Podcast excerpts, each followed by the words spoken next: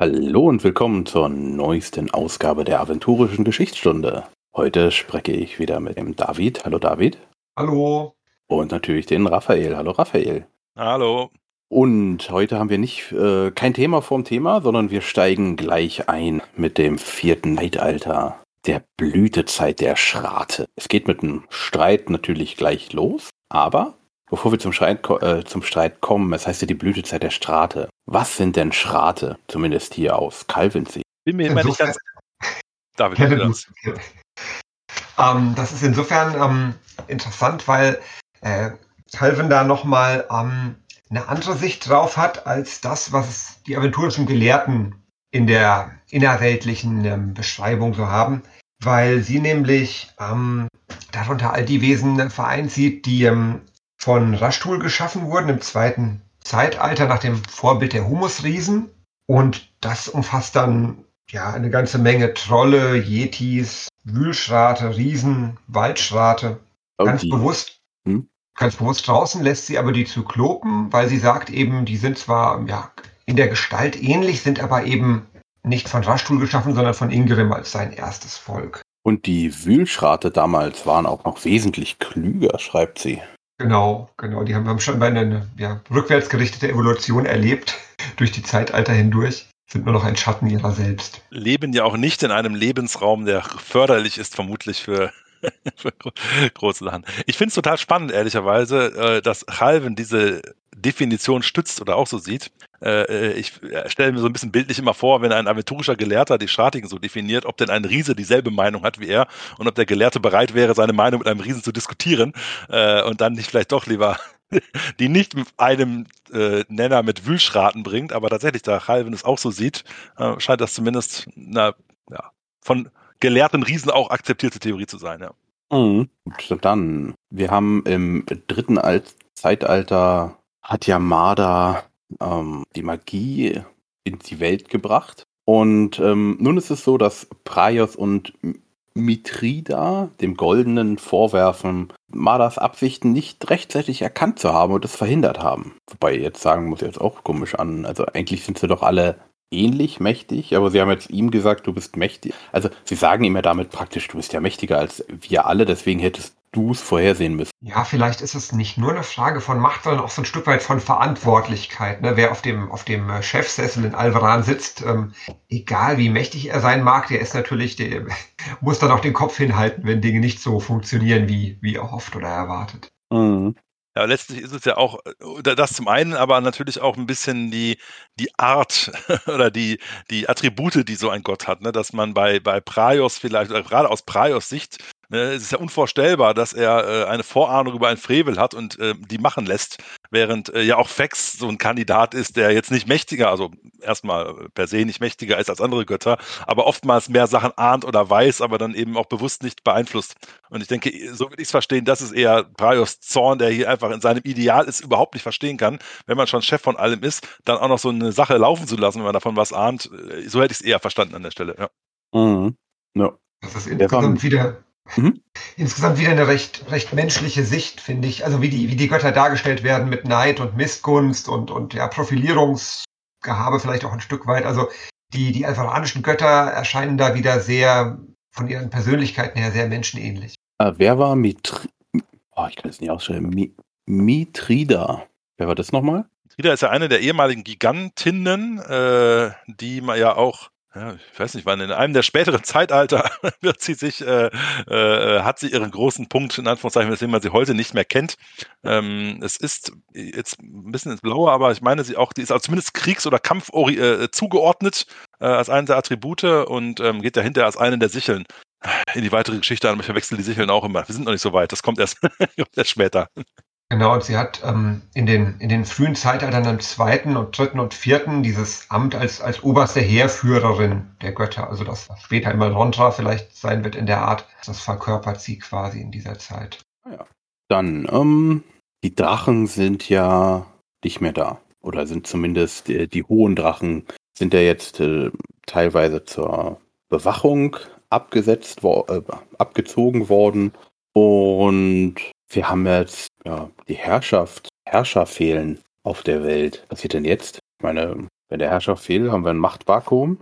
Ich würde jetzt sagen, jetzt kloppen sich Leute drum, oder? Ja, erst, erst einmal streiten sich die, die Drachen ja ein Stück weit selber. Oder man differenziert ja hier, das ist, finde ich ja noch eine spannende Aussicht, äh, spannende äh, Sichtweise. Man, man differenziert ja hier schon, äh, äh dass es heißt, äh, vereinzelt versuchen mal Kaiserdrachen oder Riesenlindwürmer äh, die Macht an sich zu reißen. Das sind ja aus der Sicht der heutigen Menschen schon unfassbar machtvolle Geschöpfe die aber da eher so, ich sag mal, so ein bisschen die kleinen äh, Lokalherrscher sind äh, oder die versuchen, Lokalherrscher zu werden, ähm, äh, was ja immer, also zum einen Seite sehr, sehr, sehr spannend ist, wie hoch das Machtgefüge damals gewesen sein muss.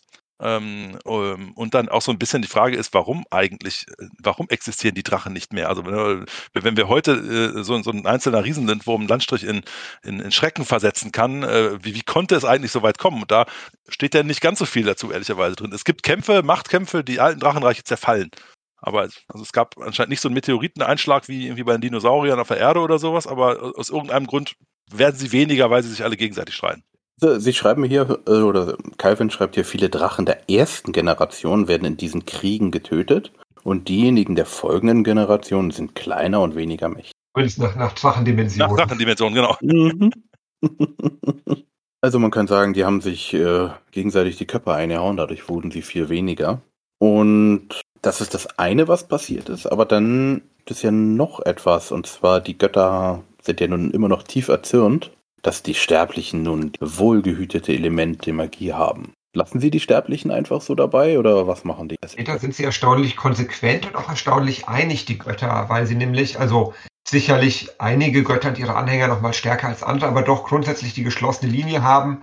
Das ähm, steht den Menschen nicht zu und sie ähm, ja, also sind da, sind da durchaus sehr, sehr strikt. So dass es, also Calvin schreibt quasi, es kommt zu den ersten Hexenjagden der Geschichte jene, die ähm, durch, durch Madas Frevel in, in Besitz der Magie gekommen sind, werden verfolgt, werden gejagt, werden teilweise auch getötet und es geht so weit, dass sie das sogar an Kinder, die ähm, ja in dem Verdacht stehen oder die, die, bei denen nachgewiesen wird, dass sie diese, diese Fähigkeit ähm, besitzen, dass diese den Göttern geopfert, also getötet werden. Und das trifft ganz viele Völker, nämlich alle Völker, die ähm, ja einem Gott sich zuge oder einer Göttin sich zugewendet haben und eben von Auserwählten dieser Gottheit auch ähm, geführt und angeleitet werden. Und es gibt im Grunde nur, nur ähm, wenige Völker, die sich dem, dem entziehen können, diesem göttlichen Gebot und diesen, diesen mhm. Also man muss auch sagen, ähm, gibt ja noch keine Menschen. Habe immer trotzdem, so in meinem Kopf spielt sich immer das mit Menschen ab, aber es sind wirklich keine Menschen, sondern ähm, die Schratigen. Ne? Und ähm, Priester der Praios betreuen Gryphonen, die sind ja da auch sehr mit dabei. Also hier haben wir wieder Praios, der Inquisitor. Und die Gryphonen sind äh, katzenartig. Ich stelle mir die immer so ein bisschen wie bei äh, The Elder Scrolls vor. Also wenn man sich das Bild anschaut, was hier an der Historia ist, äh, über die Trolle und die Gryphonen, dann wirken sie mich eher, eher ehrlicherweise, also sind es Humanoide mit Katzenkopf. so würde ich sie mal nennen. Die Frage mhm. ist, was jetzt hier dominant ist, die, die, mhm. die, die, Beschreibung oder das Bild. Aber ähm, ja, sie sind, sie sind keine aufrechtgehende Katzen zumindest in dem Sinne. Das, ja, jetzt wo du sagst, ich sehe es äh, auch gerade. Also die haben nicht diese, dieses, diese Beinform, sage mal, die man so von Katzen hat, sondern die sieht relativ menschlich, nur halt mit Fell. So ein bisschen wie die, wie die Ammonier, die Katzenmenschen Myranor. Aber mhm. manchmal entsteht sowas, glaube ich, auch ähm, nicht immer beabsichtigt Unterschiede zwischen Bild und Bild, Bild und Text. Das kann auch. Äh Kennen wir alle gut. ja.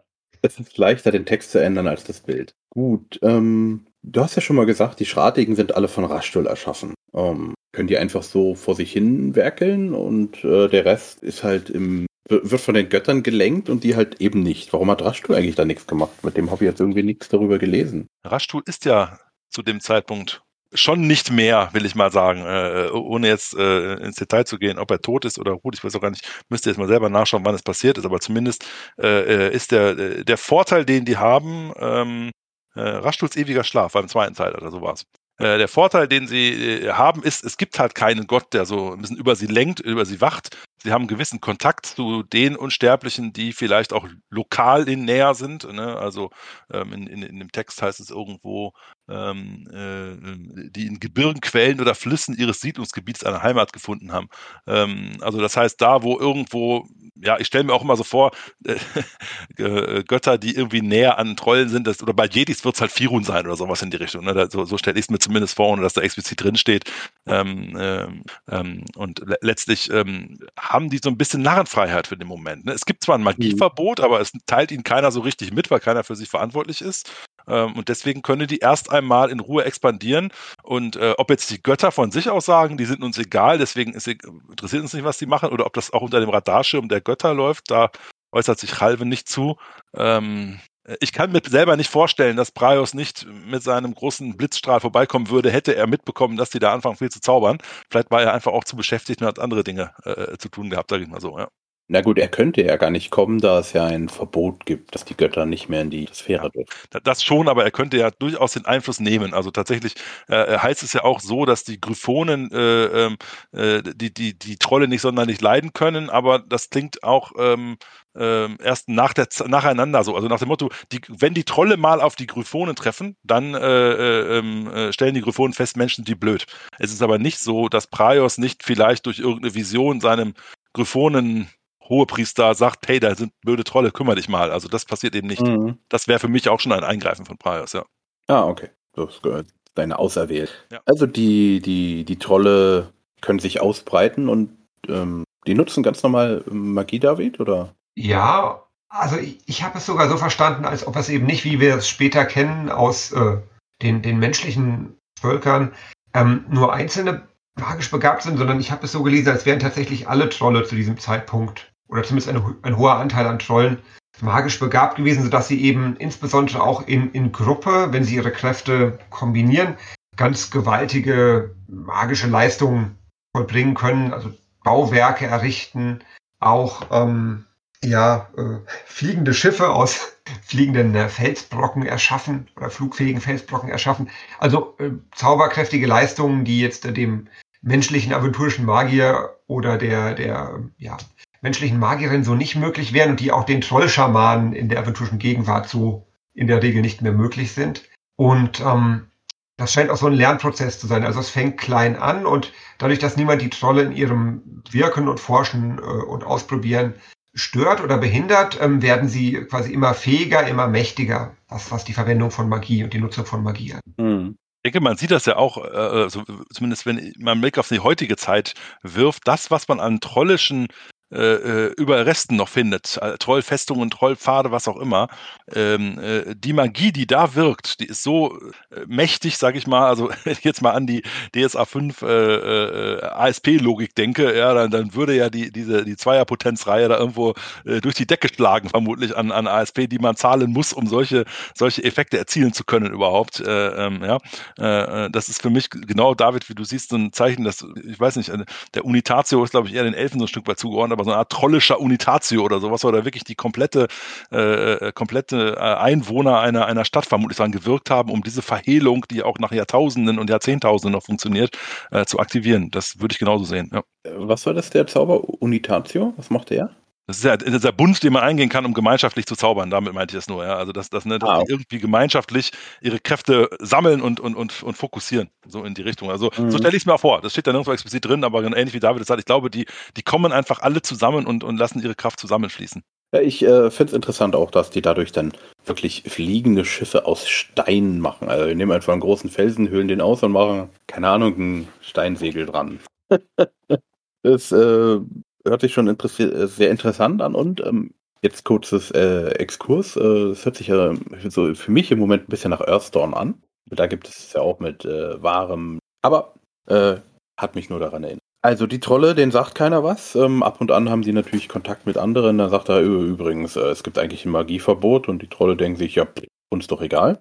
Aber jetzt kommen wir natürlich zu den Katzenartigen. Betrachten die Trolle ja dann als gottlose Ketzer. Und was macht man mit gottlosen Ketzer? Man greift sie an und tötet sie. Aber was machen dann die gottlosen Ketzer? ja gewissermaßen die erste Inquisition gewesen hier. Ne? Klingt so ein bisschen, was hier passiert. Ja, genau. Der, der, der Bandstrahlorden kommt eigentlich aus dem vierten Zeitalter. Das, das ist wahrscheinlich als der nächste DSA-Mysterien, das aufgedeckt wird. Aber genau so ist es. Ne? Die, die äh, angreifen äh, ähm, äh, ähm, gegen die Trolle gehen. Und die Trolle sind äh, oder werden als sehr langmütig beschrieben. Ne? Die sind erst einmal ja, ähm, äh, ärgern sich nicht zu viel darüber, äh, aber in dem Moment, wo äh, der Langmut ausgereizt ist, ne, wo der, der, der, der, der Zorn der Trolle, diese bekannte Trollwut, die man ja heute noch oft kennt, ne, wo die äh, mhm. äh, gereizt ist, da wehren sie sich bis aufs Blut und dann machen sie auch nicht nur Halt, indem sie einen Angriff zurückschlagen, äh, sondern dann ähm, ja, ziehen sie wirklich in den Krieg gegen die Gryphonen und wenn sie mit denen fertig sind, machen sie gleich weiter, weil sie sauer sind. Mhm. Man muss ja sagen, die, die Trolle haben sich ja auch Verbündete gesucht. Äh, David, weißt du, wen sie da sich gesucht haben? Im Grunde ihre, ihre nächsten Verwandten, also die, ähm, die Völker, die ebenfalls ähm, von Rastul erschaffen wurden, die, die äh, Wühlstrate, von denen wir es schon hatten, die damals eben noch ein Stück weit äh, tüchtiger und, und tauglicher waren, die Trolle zu unterstützen, aber eben auch die, die mächtigen und, und gewaltigen Riesen mit ihrer, mit ihrer großen Kraft. Und ähm, wahrscheinlich hat bei diesen Völkern eine ähnliche Haltung zum Thema Magienutzung vorgeherrscht. Also weil, weil sie eben auch ja, diesem, diesem Magieverbot nicht so unterworfen haben wie die anderen Völker, sodass es da leicht war, Gemeinsamkeiten zu finden in, mhm. in den anderen Völkern als Feind. Also man kann sagen, die Trolle werden nun zur, zum dominierenden Volk des vierten Zeitalters. Es ist dann aber, glaube ich, auch das erste Volk, was ein Zeitalter dominiert, oder? Wie ich gerade? Erstes ja sowieso nicht. Wenn man die Drachen als Volk sieht. Ja, okay, gut. Ja, Im dritten ja durchaus, ne? Aber mhm. ja. ja. Das ist das erste Sterbliche oder, oder ja, ja. annähernd. Ja. Mhm. Ja, und ja. ich, also, äh, es gibt auch Drachenstädte natürlich, aber ich meine, so eine Drachenstadt ist ja nicht eine Stadt, wo da die Drachen in ihren Häusern nur leben, sondern da sind ja eher auch eher mehr einzelne Drachen und ihre Untergebenen. Also tatsächlich so gesehen, ja, ein echtes Volk, wo in einer Trollstadt eben mehrere hundert Trolle äh, leben, so ungefähr. Das, das hat es bisher bei Drachen auch nicht gegeben. Also so gesehen, mhm. ja, das ist schon was Neues. Mhm. Ja. Und die Trolle ja. machen ja noch was. Hm?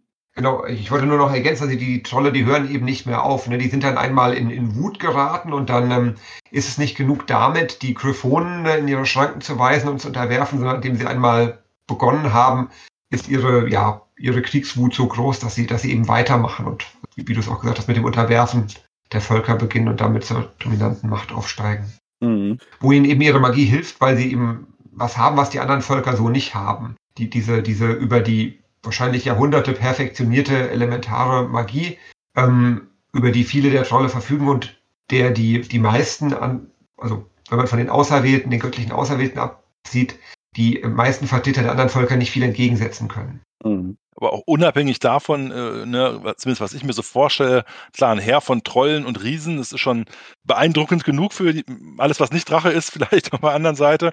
Und wenn man jetzt noch die doch heute mehrfach zitierten Wühlschrate dazu nimmt, ich meine, so ein zwergisches Sapeur-Regiment, äh, äh, äh, das hat schon Schlachten entschieden. Und wenn man sich so eine verbündete Wühlschrat-Einheit vorstellt, äh, äh die kann ja, und, und also da ist man eigentlich schon genug abgelenkt, weil da Trolle und Riesen kommen und plötzlich bricht unter einem die Erde weg und da kommen Tunnel hoch oder sowas. Also das äh, das scheint mir auch eine sehr effektive Kampfart zu sein, wenn man solche, solche Verbündete hat. Ne? Mhm. Naja, ähm, sie schreibt ja auch, dass die ähm, sich sehr gut ähm, vermehren konnten, dadurch, dass sie halt unbehelligt äh, blieben. Mhm. Und dadurch hatten sie natürlich auch eine große Anzahl. Und die Trolle finde ich auch interessant. Ja, sie haben die erste Schrift, aber noch in 3D. Wie muss ich mir denn 3D-Schrift vorstellen? Ja, das ist noch ein ganzes Stück weit weg von dem, was, was die späteren aventurischen Völker als Schrift verwendet haben weil sie tatsächlich also abbilden, was sie, was sie ausdrücken wollen durch die Anordnung von Felsen und Steinen, nicht in bildlicher Darstellung, sondern ganz äh, buchstäblich, eben indem sie Felsen und Steine in einer bestimmten Form anordnen. Und Calvin schreibt, dass die, diese Schrift zwar durchaus ähm, komplex war, also es nicht nur irgendwie ähm, 100 Worte gab, aber den großen Nachteil eben hatte, dass sie, dass sie stationär gebunden war, dass man eben bestimmte Niederschriften eben auch nur an diesem einen bestimmten Ort betrachten konnte, wo man sie errichtet hat und ähm, keine, ja, in Anführungszeichen geschriebenen Texte dieser, dieser Schrift irgendwohin mitnehmen konnte. Und das dann eben kam erst später durch, durch andere Völker eigentlich auch, dass man zunächst ähm, quasi durch, durch, durch versucht hat, das in Miniaturmaßstab zu übersetzen, also durch, durch kleine Tonkugeln und, und Steinchen das nachzubauen in Miniatur, was gesagt werden sollte. Und der darauf folgende Schritt dann, was ja dem dem modernen Verständnis von Schrift schon näher kommt, zu sagen, man, man zeichnet es quasi ab in Tontafeln, was man vorher in 3D mal Aber das sind eben Schritte, die dann die Trolle gar nicht mehr selbst vollzogen haben, sondern die dann von späteren Völkern. Dann ist da ja auch, ähm, dass die Trollmagie, zumindest die, die heute überliefert ist, ja auch ähnlich funktioniert. Ne? Also so einen Trollpfad, den aktiviert ja. man ja auch häufig durch das Setzen von Steinen in eine bestimmte Reihenfolge. Das ist ja eigentlich nichts anderes, als, wie David gerade beschreibt, da gewisse Schriftzeichen äh, hinzustellen. Ne? Also das ist, ähm, die Frage ist, was woher kommt, ne? ob die Schrift zuerst dann war und dann daher die Magie kommt oder umgekehrt, dass man das die Magie abgeleitet hat, aber das ist offenbar, was die weisen Trolle so tun, äh, ihre Art zu schreiben oder ihre Zauber aufzubauen, sag ich mal. Ne? Also die, ähm, in dem Fall wissen wir es ja, es kam erst die Magie. Entschuldige, ja. Weil, äh, und ähm, die erste Schrift kommt von den ähm, Kratarer im siebten Zeitalter. Da haben wir also noch ein bisschen Zeug. Also die Trolle verwüsten Landstriche, beziehungsweise sie erobern. Ähm, die anderen Götter haben ja ihre Auserwählten, aber es sind ja nicht viel. Das heißt, die Auserwählten werden auch durch die Masse an Trollen und Verbündeten niedergemacht und es gibt einfach nicht genügend von ihnen. Hm, einige Götter überlegen, spielen ja jetzt mit dem Gedanken, wieder auf die Erde zu kommen, aber der Goldene und Nandus, die haben irgendwie was ausgeheckt. Haben die beiden denn ausgeheckt, um das, die Geschicke wieder in andere zu lenken? Naja, letztlich äh, äh, führen sie ja die ersten Geweihten ein, kann man glaube ich so sagen. Ja, also äh, es ist natürlich in Anführungszeichen Nandus, ähm, äh, der sich sowas überlegt, aber wohl im Auftrag des Goldenen, wie es heißt. Ähm, ähm, ähm, und das Ziel ist eben nicht, dass man nur so einen einzelnen Auserwählten hat, der besonders mächtig ist, sondern dass man eine größere Zahl an Personen mit Kraft versehen kann. Wird auch schon erstmalig das Wort geweiht dafür verwendet. Ähm, und, äh, und dass es einfach diese, die Möglichkeit gibt, dass mehrere Personen diese göttliche Kraft in sich aufnehmen können. Ähm, genau. Die, das ist letztlich, ja, die, die, Einführung der ersten Geweihten ist das dann. Ne, da gibt es noch nicht so viele Menschen zu dem Zeitpunkt, aber im vierten Zeitalter halten wir also fest, die Götter fangen an, äh, Priesterschaften heranzuziehen, sozusagen. Ja, ja das, das hat noch den, den Vorteil, während die Auserwählten tatsächlich immer quasi persönlich durch die Gottheit auserwählt werden oder werden müssen auch, können die, die Geweihten eben auch untereinander diese Ordination weitergeben, sodass quasi nicht nur eine, also eine Lehre, eine, eine religiöse Lehre weitergegeben werden kann, sondern auch diese besondere Kraft. Sodass sie also wie, wie so ein sich selbst ähm, vervielfältigender Organismus quasi, das auch eine Unterstützung, oder ich stelle es mir als Unterstützung vor, für die Götter eben ihre Ideale zu verbreiten, weil die ähm, Geweihten das auch selbst ähm, ja, untereinander weitergeben und eben ihre mhm. Zahl dadurch vergrößern und damit den Einfluss der Gottheit auf die Völker. Also so ein Schneeballsystem. Ja, genau. Ja, hilft es? Also gegen die Trolle ja allemal. ähm, okay. Die sind tatsächlich, es ist jetzt also ähnlich wie es vorher bei den Trollen war, dass die über eine besondere Kompetenz und eine besondere Fähigkeit durch ihre Magie verfügten, die die anderen nicht hatten, geht es den Trollen jetzt umgekehrt, die ja wahrscheinlich auch über einen großen, eine große Fläche verteilt sind, nachdem sie so viele Völker unterworfen und kontrolliert haben und dann sich plötzlich an, an mehreren Stellen zugleich mit, mit Rebellion und Aufständen konfrontiert sehen und mit ja, eben diesen, diesen neuen Geweihten, die auch mhm. ähm, jetzt in größerer Zahl über Fähigkeiten verfügen, die ähm, in der Auswirkung dem vielleicht nahe kommen, was die, was die Trolle mit ihrer Magie ver vermögen können. Also man muss auch sagen, die Trolle waren, ich sage mal, nette Besatzer, kann man das so sagen? Ich weiß es nicht. Also sie haben zumindest den besetzten Völkern erlaubt, ihr bisherigen Glauben und alles weiterhin aus. Wir haben halt nur gesagt, okay, also ihr könnt alles weitermachen wie bisher, aber ähm, ihr seid jetzt uns ja, und dadurch konnten dann viele neue Geweihte entstehen. Aber es gab ja eine Rasse, die sich den Trollen relativ gut entgegengesetzt hat.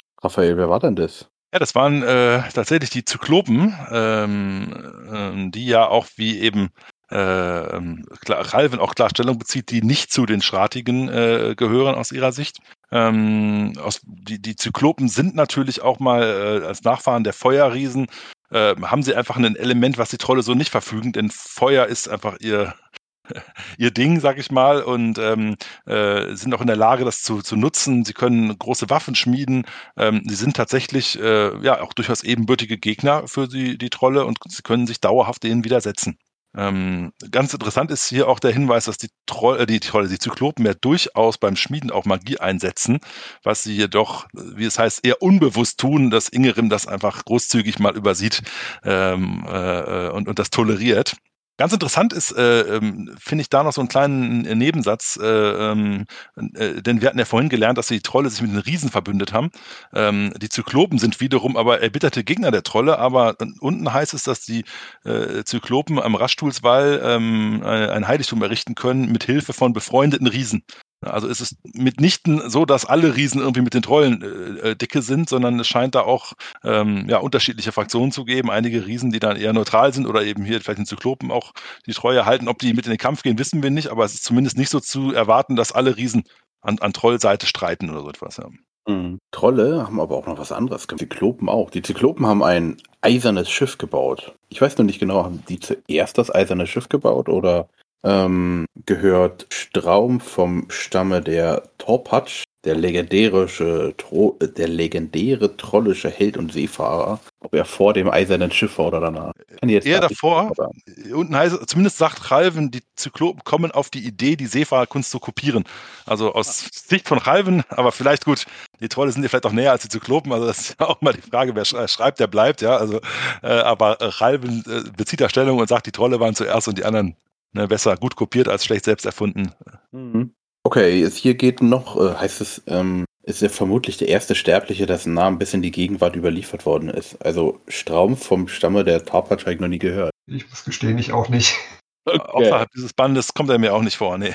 Vielleicht in, okay, in, Troll, in einschlägigen Trollkreisen ist er bekannt. Ah, okay, ja, das Für kann den normalsterblichen Aventuriern wahrscheinlich weniger. Ich glaube, es gibt auch keine. Also es gibt auch zu dem äh, Ilkol Zottelhaar ist das, glaube ich, ne, den, dieser eine trollische Mhm. Held, äh, der, der tatsächlich es auch die zwölfgöttliche Überlieferung geschafft hat, aber ich glaube, der, der Strampf, der Seefahrer, den, den sucht man vergebens in menschlichen ja. äh, Legenden und, und äh, Sagen. Mhm. Vielleicht, äh, vielleicht aus Schalvens Sicht dann wieder einfach, äh, ja, für, für Riesenverhältnisse ist es jemand, der, dessen Name geblieben ist. Ja. Ja, wir kommen, glaube ich, später zum Ende des Zeitalters noch über einen Troll, dessen Name durchaus äh, länger anhält, aber sehe ich auch so. Also Strampf ist mir kein Begriff, tut mir leid. Oh, okay. Die Zyklopen, sie schmieden ein eisernes Schiff. Kann ein eisernes Schiff schmieden, äh, nicht schmieden, sondern fahren, schwimmen. Naja, das Schiff kehrt niemals zurück. das ist jetzt die Frage, woran es lag. Äh, äh, bis heute trauern die Zyklopen diesem Meisterwerk nach. Okay. Ähm, ja, also, ich meine, wenn ein wenn ein Felsschiff fliegen kann, warum soll nicht ein eisernes Schiff schwimmen können? Ja, also äh, vielleicht sind wir auch da, vielleicht hätten die Zyklopen ein bisschen mehr Magie reintun geben sollen, dass es besser schwimmt. Oder es ist so der Auftakt für so ein Jules Verne-Abenteuer. ja, aber äh, ja, genau. Ja, ich weiß gar nicht genau, ob in, in, der, in, in, in FAZ Wogen was dazu steht, aber ich glaube nicht, ehrlicherweise. Aber vielleicht stolpert man ja eines Tages mal in einem DS-Abenteuer wieder drüber oder sowas. Aber man hat natürlich sagen, ihr ne? beide könnt es ja mal irgendwo ein Abenteuer über das eiserne Schiff machen. Mit Gold, aus, aus Eisen und Gold. Also es ist Wald und ja. glitzert auch ganz wunderbar wahrscheinlich. Ich weiß nicht, ob das eiserne Schiff nach wie viel 10.000 Jahren vielleicht leicht angerostet sein könnte mittlerweile, aber das müssen wir dann sehen. Ja, es ist ja auch magisch. Nur auch begnadete Handwerker und Schmiede, die haben das mhm. bestimmt. Okay, wir haben ähm, die Zyklopen, die ja von Angrosch äh, erschaffen wurden. Was macht denn Angrosch im Moment eigentlich? Naja, also er ist ähm, ja der, ähm, also einer der, der Unsterblichen war, der ähm, auch ähm, zu, zum Ende des Zeitalters die, die Herrschaft über das Feuer wieder mhm. gewinnen wird. Allerdings, ähm, ja, also so, so richtig greifbar wird er, wird er, wird er im vierten Zeitalter ansonsten nicht. Er ist mehr. Alben schreibt, ja. dass er sich in eine Globule äh, zurückgezogen hat, die, die, er als sein Laboratorium betrachtet und dort ähm, sogar eine eigene Sonne, die er Gloss nennt, offen hat. Äh, so der, der, Tüftler, ne? der, der, Tüftler, der sich, mhm. sich, nicht so sehr für die eigentliche Welt zu interessieren scheint, wo ja eigentlich die anderen Götter ihre Aufmerksamkeit hinlenken, wo, wo es ja für die meisten Götter darum zu gehen scheint, ne? wie, welche, welche Ideologie, welche, ähm, welche Ideale setzen sich da durch und wie entwickeln sich die Dinge, das scheint ihn alles viel weniger zu interessieren als die anderen Götter. Er hat mhm. da so, ja, er tüftelt quasi in seiner Werkstatt. Mhm. Und er tüftet auch äh, mit einer frühen Form äh, der, äh, des besten, der besten Völker, des besten Volkes auf äh, Aventurien und Zwergen. Spüre hier so eine gewisse äh, Unterton in der Beschreibung, aber muss jetzt mal für die Elfenkampagne werben, die gerade läuft. Aber ansonsten, äh, nee, alles gut. Ähm, äh, ja, tut er. Äh, ehrlicherweise, ich muss jetzt für mich selber sagen, das ist ja letztlich so ein bisschen die Historie von oder der Beginn der Historie von Tarun, dieser äh, äh Hohlwelt. Da kenne ich mich überhaupt nicht aus, muss ich gestehen. Deswegen, ähm, mhm. ja, den Namen Glost kannte ich vorher auch schon. Äh, das, da bin ich schon mal drüber gestolpert.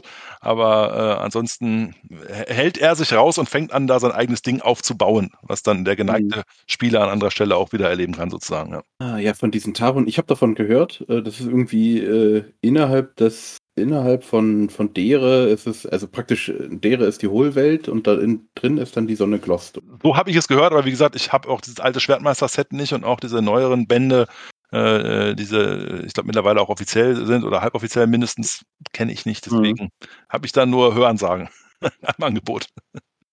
Ich habe das auch nur ganz, ganz vage noch im Kopf. Also man, es gibt quasi die Möglichkeit, durch, durch Vulkan oder mindestens durch einen Vulkan dorthin zu gelangen und dann gibt es quasi so eine Schicht der, der Schwerelosigkeit zwischen den beiden ähm, Welten.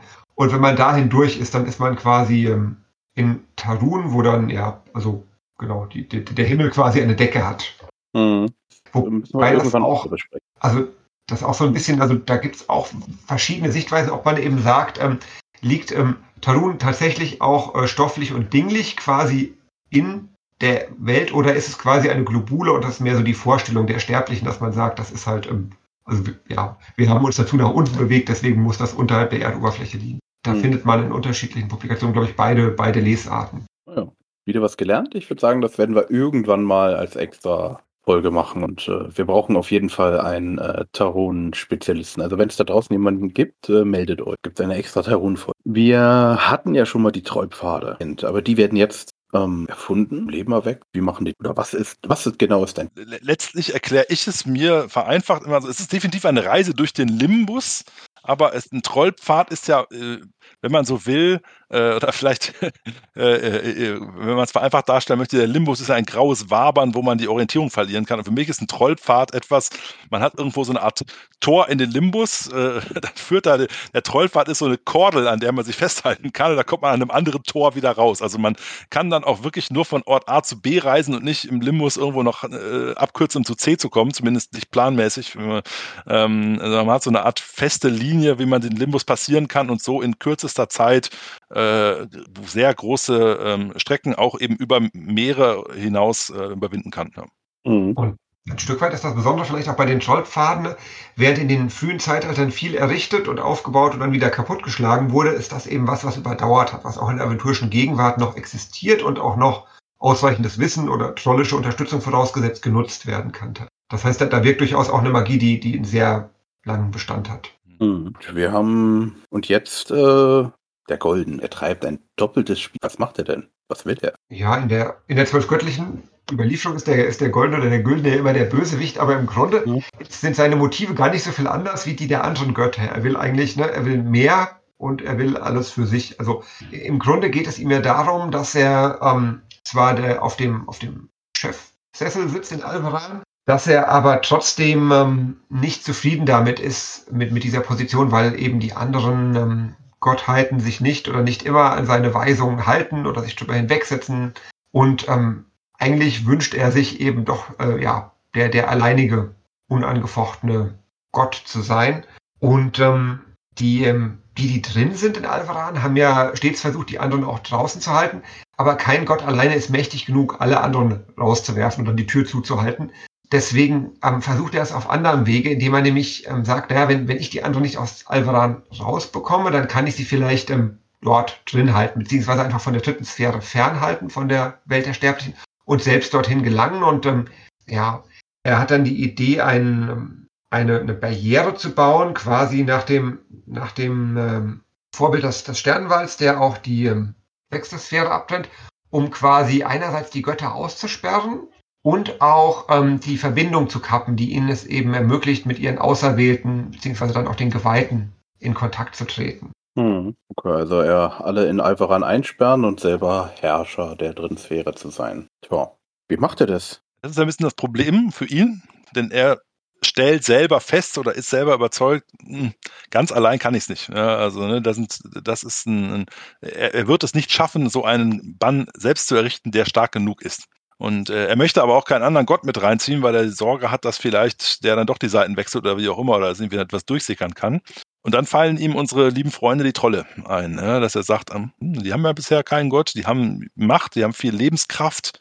Äh, äh, wenn ich äh, auf die zugreifen könnte, ähm, mit deren Kraft zusammen, sollte ich in der Lage sein, ähm, so eine, eine, eine, eine, Barriere zu errichten. Mhm. Und ähm, dann offenbart er sich den ersten Trollen und fängt an, seine ja, Lügen, würden die zwölf Göttergläubigen sagen, also zumindest sein, äh, äh, sein Honig zu verträufeln, äh, damit sie ihm glauben und ihm folgen, ja. Ja, und schafft er das, da alle rauszuhalten oder gibt es irgendjemanden, der ihm auf die Schliche kommt? Es ist zumindest einer meiner Lieblingssätze, weil ich muss auch hier jetzt mal äh, polarisierend bekennen, ich finde Fex nicht so toll. Ich mag den nicht. Das ist so ein Poser-Gott äh, äh, und das sind viele Poser-Geweihte. Deshalb freue ich mich über diesen Satz von Chalven. Verglichen mit Nandus ist Fex nicht übermäßig klug oder gar weise. Sehr schön. Ja, aber trotzdem, er ist ein Meister der Verschlagenheit. Also er, er Fex kapiert, was da läuft. Äh, sagt, aha.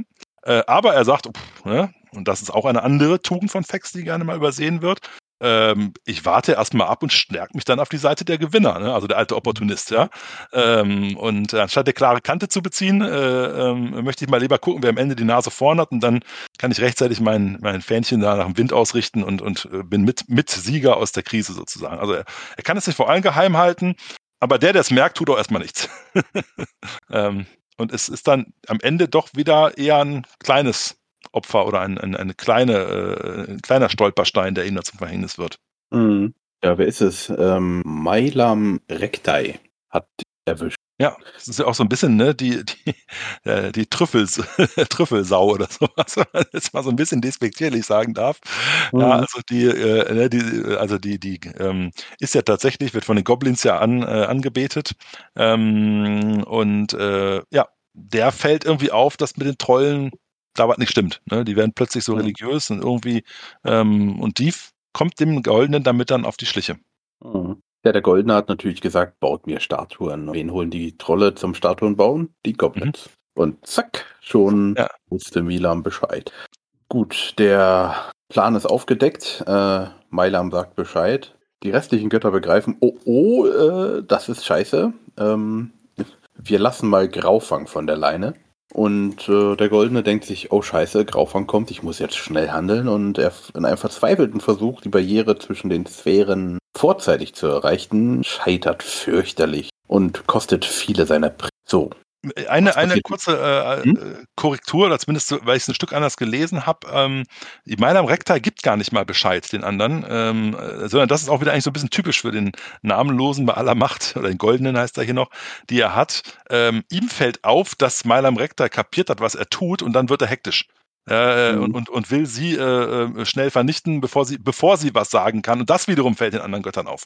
Ja, also ja. sagen wir auch hier äh, ähm, nicht, äh, nicht, nicht zu, wie das ja oft auch heute Namenlose in den in Abenteuern tun, ne? 80 Prozent richtig gemacht und am Ende kommt dann der blöde Fehler, weswegen die Helden äh, doch noch siegreich werden, ist ja hier ähnlich. Er wird dann einfach zu, zu, zu unruhig, ähm, vielleicht zu Recht, das wissen wir nicht, aber zumindest äh, ähm, vergibt er sich oder verrät er sich selbst, als er versucht, die Mailam Recta äh, zu entsorgen oder wie auch immer, mit ihr umzugehen, dass sie ihr Wissen nicht teilen kann.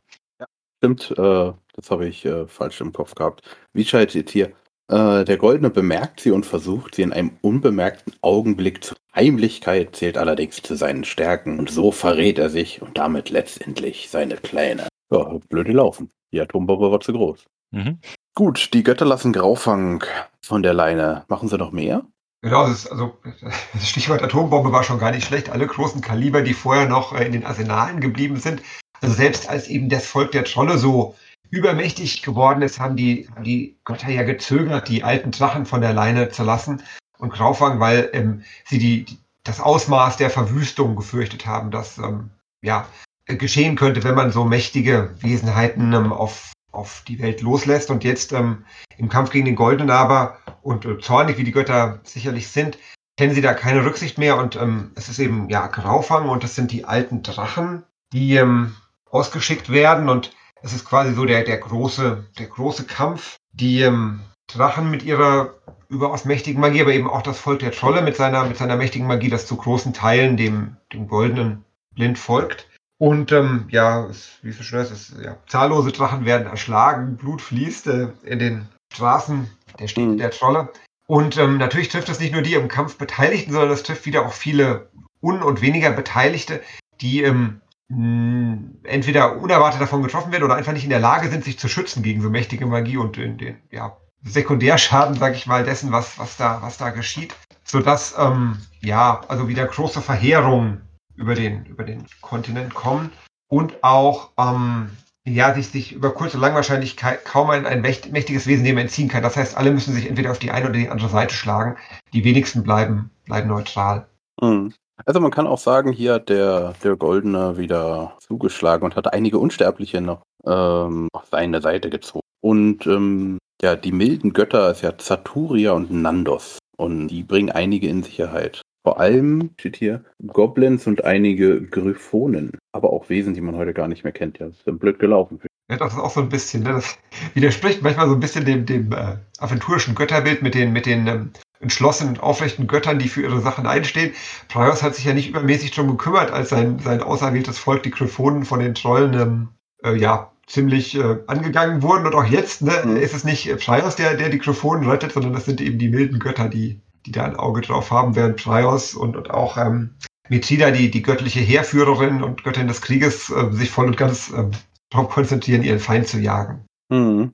Finde ich ja interessant. Da muss ja auch einige Zyklopen dabei sein. Die gibt es ja immer noch. Generell tue ich mich da, aber da habe ich mich immer schon schwer getan. Ich glaube, hier ist es mittlerweile etwas besser aufbereitet, als es in den äh, allerersten DSA äh, aventurischen Geschichtssachen war. Ähm, dieses äh, eigentlich vernichten wir die komplette Welt, wie sie heute ist. Ähm, äh, aber oh Wunder, es gibt immer noch genug Sachen, die waren im vierten Zeitalter so wie heute. Es gibt Trollfestungen, über die man heute stolpern kann. Da denke ich mir, hat aber Graufang nur halbe Arbeit geleistet. Ja. aber irgendwie, naja, ich glaube, ja, wer weiß, ja. wie, wie detailliert das alles am Ende war. Aber du hast völlig recht, es gibt schon nämlich genug Völker und andere, die da vorher äh, waren. Und, und in, bei den gerade, äh, man hat es ja hinterher, glaube ich, geschrieben, in der, in dem ähm, in der Theorie der Zwölfgöttergläubigen, da spricht man ja, glaube ich, immer von diesen 144 Personen, die da gerettet werden oder sowas, mhm. zwölf mal zwölf. Äh, äh, das darf man schon nicht zu wörtlich nehmen, denn ich, äh, alleine was da an Völkern bei sein muss. Und bedenken wir doch mal nur im dritten Zeitalter diese Auserwählten, das waren ja, wenn ich mich recht entsinne, ein Stück weit auch die Tierkönige oder so etwas. Davon gibt es ja heute auch noch mhm. genug. Also die müssen ja auch irgendwie überlebt haben. die machen ja, ja dann schon eine Menge aus. Ja. Na gut, der, der Goldene hat ja auch noch seinen Drachen äh, für Daktor, ne? Der hat sich doch bestimmt auf die Seite des Goldenen geschlagen. Ja, der ist ja so ein bisschen im Bruder im Geiste mit meinem alten Freund Fex. und äh, Loyalität ist äh, oft eine Frage des Geldes, sag ich mal. Ja, ähnlich wie Fex, der ja auch sich erst in letzter Sekunde entschieden hat. So macht es Pödako auch irgendwann, als er absieht. Es könnte eng werden für den Goldenen. Der bietet halt den, der anderen Seite einen Handel an. Ich bin bei euch dabei, ähm, wenn ich dafür die Macht über die Elemente kriegen darf. Und äh, immerhin, äh, den, den Handel schlag, schlägt man ein und dann immerhin kann man sagen über ihn, was man will, aber dann gibt er auch alles äh, und kämpft halt für die, äh, kämpft gegen seinen Schöpfer ähm, mhm. und, und äh, steht quasi für seinen Teil des Handels ein. Und möglicherweise ist das auch ein, ein ausschlaggebender Punkt, dass eben Pyrdakor sich auf die Seite der anderen Götter schlägt, denn äh, ziemlich kurz nachdem das beschrieben wird, endet im Grunde dieser, dieser Kampf der, der Unsterblichen mit der Niederlage des Goldenen. Mhm. Das heißt dann zwar, ähm, Graufang gelingt es, den, den goldenen Gott zu stellen und in Ketten zu legen, aber das äh, gelingt ja sicher vor allem auch deswegen, weil der eben geschwächt ist und seiner ähm, mhm. Unterstützer beraubt. Mhm. Gut, die anderen Götter beraten lange, wie sie die Untaten des Goldenen sühnen sollen. Und Praios verkündet ein Urteil. Der ehemalige Fürst aller Götter soll all seiner Macht beraubt und Gedächtnis der Welt gelöscht. Also aus dem Gedächtnis der Welt gelöscht hat, glaube ich, nicht so ganz geklappt, oder? Immerhin sein Name hat geklappt, dass mhm. man ihn herauslöscht. Äh, all seiner Macht beraubt. Äh, erleben wir auch heute genug Abenteuer, wo, wo er Macht geschenkt weiter an Untergebene und die Helden deshalb gefordert sind. Das hat auch nicht ganz geklappt, aber mit dem Namen hat es geklappt und er ist schon deutlich eingeschränkt, muss man ja sagen. Ne? Mhm.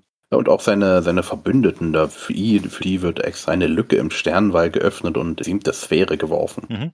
Und, ja, hier äh, kommen wir zu dem äh, Troll, über den ich vorhin schon mal angedeutet habe, nämlich der trollische Oberpriester Kerpold, Kerpold der Ketzer genannt. Das ist tatsächlich ein Name äh, aus dem Zeitalter, äh, über den ist, kann man schon ein paar Mal stolpern im, beim Schwarzen Auge. Ja, also mhm. anders als unser äh, Seefahrerheld von vorhin ist, glaube ich, Kerpold der Ketzer durchaus ein Begriff äh, für Leute, die sich ein bisschen mit, mit sowas mal beschäftigt haben. Ähm, ja, den kennt man eher. Aber der wird ja, hier ist es mitsamt seinem Tempel in den Limbus geworfen. Genau. Mhm. Äh, der Limbus und die siebte Sphäre sind noch unterschiedliche Sachen, oder? Ja. Äh, ich glaube auch, bin jetzt gar nicht so firm in, in, in der Sphärenkunde, aber doch. Die Frage war nicht dahin geschmissen. Naja.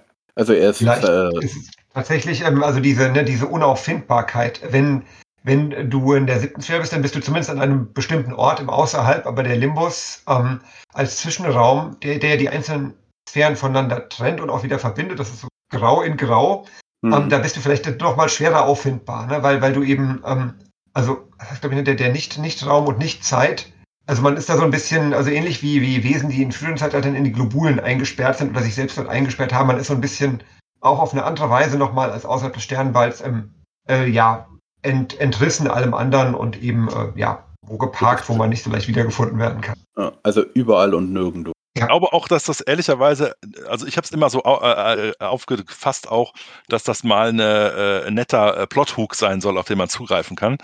Ich habe auch vor nicht allzu langer Zeit tatsächlich für meine eigene Runde ein Abenteuer geschrieben, wo man sich genau diesen Kerpold da mal im Limbus nähern musste.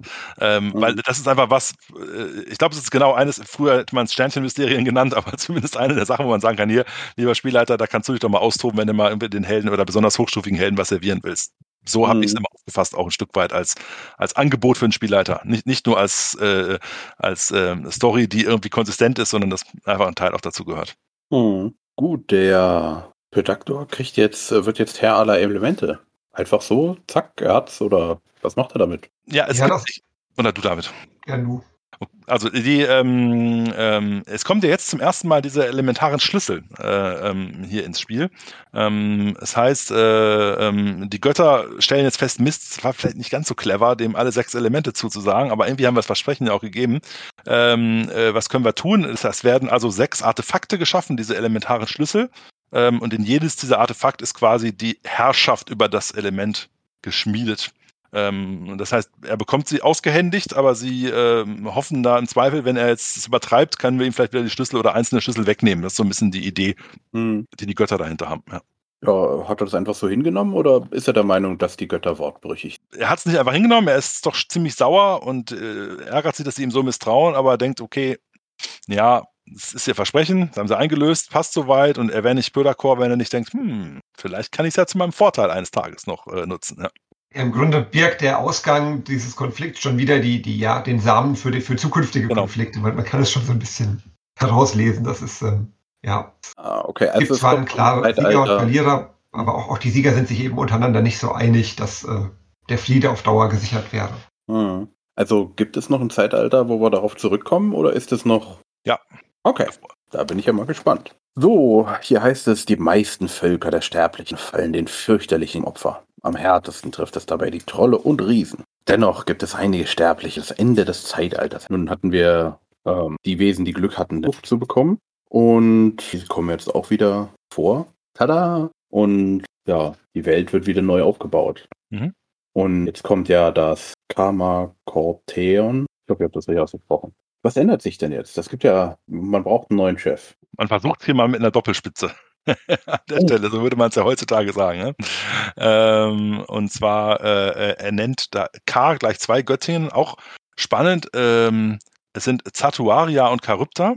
Also die Tradition, dass da keiner sitzt, der so heute eindeutig als einer der Zwölfe zu verstehen ist, äh, setzt sich fort. Ähm, ja, äh, gut, Satuaria ist wenigstens ein Stück weit äh, noch, äh, äh, ne, da kennt man den Namen Zaya auch drin. Charybda ist heute auch nicht mehr so ganz en vogue, wie sie früher mal war. Ähm, aber die beiden sollen zusammen dieses Amt der obersten Richterin hm. ja, ausleben. Hat Charybda eigentlich was mit Kryptorot zu tun? Ja, sage ich schon mal. Und Verweise hören Sie hierhin öfter zu. Es kommt demnächst. Ah. ich bin mal gespannt. So, was, ähm, das sind also die neuen wäre. Ich schätze mal, Praios wollte es ja haben, aber er war ja ehemaliger Stadthalter und Berater des Goldenen. Hat wahrscheinlich nicht so viel Zustimmung bekommen. Auch, auch, das, oh. auch, auch das hat schon wieder, ne, äh, trägt schon wieder neuen Unfrieden in sich, weil eben, ja, er quasi wahrscheinlich dachte als Nummer zwei, wenn die Nummer eins dann weg ist, dann ähm, steht ihm der Stuhl zu. Mhm. Und dann aber eben feststellen muss, dass K den, den Schwerpunkt eben anders setzt, eher auf die, auf die, ähm, ja, erschaffenen Gottheiten, die ähm, mit dem, mit dem, also wo man zunächst denkt, mit, mit dem, mit dem Aspekt des, des obersten Richters gar nicht so viel ähm, eigentlich ähm, gemein haben, wie jetzt mhm. Mhm. Genau, also, also tatsächlich ja. ist so ein bisschen ein Misstrauensvotum, glaube ich. Das ist eher bei, bei, kommt gleich noch so ein Stück weit. Äh, also Praios sagt Menno, ihr, ne, klingt so ein bisschen beleidigt in dem Text. Ne? Also Praios fühlt, sieht sich nicht respektiert und zieht sich zurück. Also der möchte nicht. Keine Ahnung, ob er sich gar nicht erst zur Wahl stellt. Äh, ähm, und der andere über den, das da habe ich ein bisschen Fahrt geredet heute. Der andere hier, mein lieber Freund Fex, äh, ne, der kriegt jetzt auch mal sein Fett weg und kriegt so ein bisschen das Misstrauensvotum ausgesprochen. Und sie sagen, ja, hier, pass mal auf, ne? Äh, in letzter Sekunde erst entscheiden, das kann jeder. Loyalität geht vor. Äh, Fex darf nicht mitmachen dieses Mal. Der muss, der muss mal aussetzen, eine Runde, ja. Und muss auch wirklich, äh, ne, muss auch wirklich raus aus Alvaran, kriegt nicht nur ja. seine Macht ähm, ja. mhm. als, als Götterherold sein, sein, sein, sein, sein Amt abgenommen, der kriegt auch seinen, seinen Stuhl vor die Tür gestellt.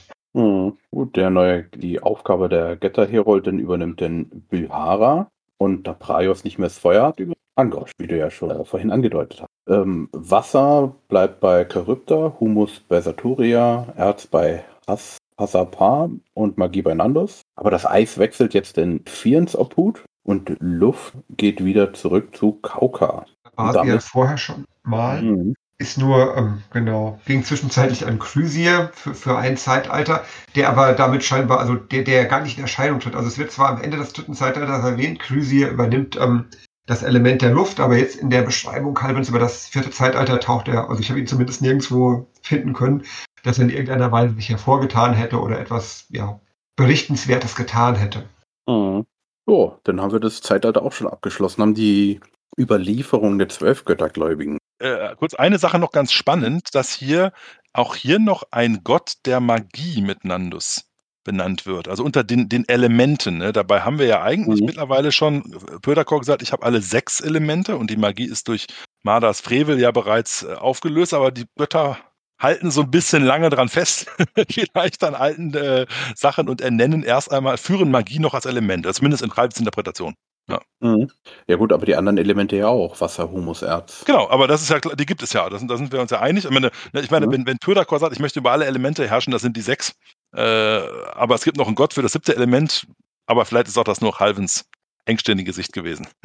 ja, das kann auch sein, ja. Ist die Frage, warum es jetzt überhaupt noch die Götter darüber gibt, wenn es eigentlich jetzt äh, Pure Productor ist. Na, ich bin gespannt auf die Zeitalter. So, äh, dann, was haben wir denn noch? Die Überlieferung der zwölf Götter. Bei denen hört sich hier immer wieder alles, da waren schon zwölf. Ja, ein, ein, eine Grundkonstante ist im Grunde, dass das ähm, in der zwölf göttlich-menschlichen Überlieferung die Menschen natürlich immer schon gab. Das heißt, alle bedeutenden Ereignisse, die überliefert und bekannt sind, ähm, haben immer auch unter, unter der Einbeziehung der Menschen stattgefunden.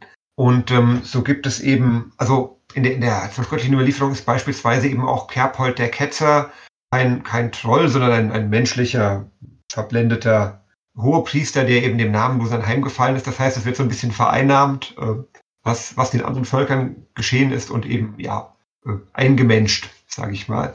Und ähm, es wird auch nochmal klarer, da ja eben, also die zwölf göttlichen Kulte ganz klar festlegen, wer, wer gehört zu den guten Göttern und wer gehört zu den bösen, wird auch die Rolle des Namenlosen nochmal stärker schwarz-weiß gezeichnet. Ich finde es auch interessant, dass hier der äh, im Zwölfgötterglauben das Fex ganz gut dabei wegkommt. Wie heißt es nicht, dass die äh, rachsüchtigen Götter verlangen, äh, Praios, Rondra, der Drache Filmor und andere Unsterbliche, die leben in der dritten Sphäre versetzt werden müssen, um solche Ketzereien nie wieder zu ermöglichen. Als gnädige Götter werden in der zwölfgötterlichen Sünde und Fex genannt. Lieben die Menschen und sie bringen heimlich die 144 Sterblichen an. Verborgenen. Wahrscheinlich hat er Fex seine Finger im Spiel. Der ist ja mit der List gesegnet. Der sorgt auch für seine PR. Mhm. Oh, so, ich würde sagen, dann haben wir es schon. Die Überlieferung der Trolle, was wir erzählen, vom großen. Das ist wieder ihr Herr Straums, den wir oh. eben schon hatten und nicht so gut kannten. Ja, ähm. ja, der war nicht nur genau, war nicht nur großer Seefahrer, sondern auch großer Heerführer und äh, Kämpfer und mhm. ja, mhm. hat äh, ja, mit bloßen Händen Seeschlangen erwürgt. So ein bisschen auch ein ideeller Vorfahre der Torwaller. Eben, da oben gibt es ja auch Trolle, wie wir wissen. Ne? Also mhm. der stammt wahrscheinlich von einem aus den, aus den grauen Bergen da oben oder so. Jedenfalls ist das, ja, also scheinen die, die Trolle sich ja jetzt auch nicht so, also scheinen auch ihr, die, die, die Fortschritte und der Erfolge ihres Volkes in den Vordergrund zu stehen, denn nicht so sehr ihre äh, wenig ähm, äh, ja, reizvolle Rolle äh, quasi als, als äh, Anhänger des Namenlosen. Mhm. Und es gibt ja immer noch äh, Anhänger des namenlosen Trollen, auch in der heutigen Zeit. Also die konnten sich nicht ja. wirklich. Ja, aber das gibt es unter allen Völkern, ne, so gesehen. Bei den Zwergen bin ich jetzt nicht gerade ganz sicher, ob es da so viele von gibt, aber mag es Einzelpersonen auch geben. Glaube ich nicht. okay, dann haben wir das äh, vierte Zeitalter abgeschlossen und werden uns das nächste Mal dem fünften Zeitalter widmen, beziehungsweise ähm, uns wurde herangetreten, wir bräuchten mal so eine Einführung ESA. So etwas ähm, Anfänge davon hat er es auch schon mal mit einem Orkenspalter gemacht auf deren YouTube-Kanal. Aber wir werden uns da auch nochmal so ein Einmal-Eins äh, DSA mal dazwischen. Wie wir es genau machen, ähm, müssen wir noch überlegen, welche Themen 100% das nächste oder übernächste Mal die Folge wird. Das schauen wir mal noch. Wenn ihr da draußen also sagt darüber ähm, in der Einmal-Eins des Aventurien, das muss erwähnt werden, schreibt uns, sagt uns Bescheid dann nehmen wir das auf. Und jetzt an euch die Frage, noch haben wir noch irgendwas vergessen zum Schluss? Aus meiner Sicht nicht. Ich würde auch sagen, dass das vierte Zeitalter äh, ist tatsächlich abgeschlossen. Ist Geschichte.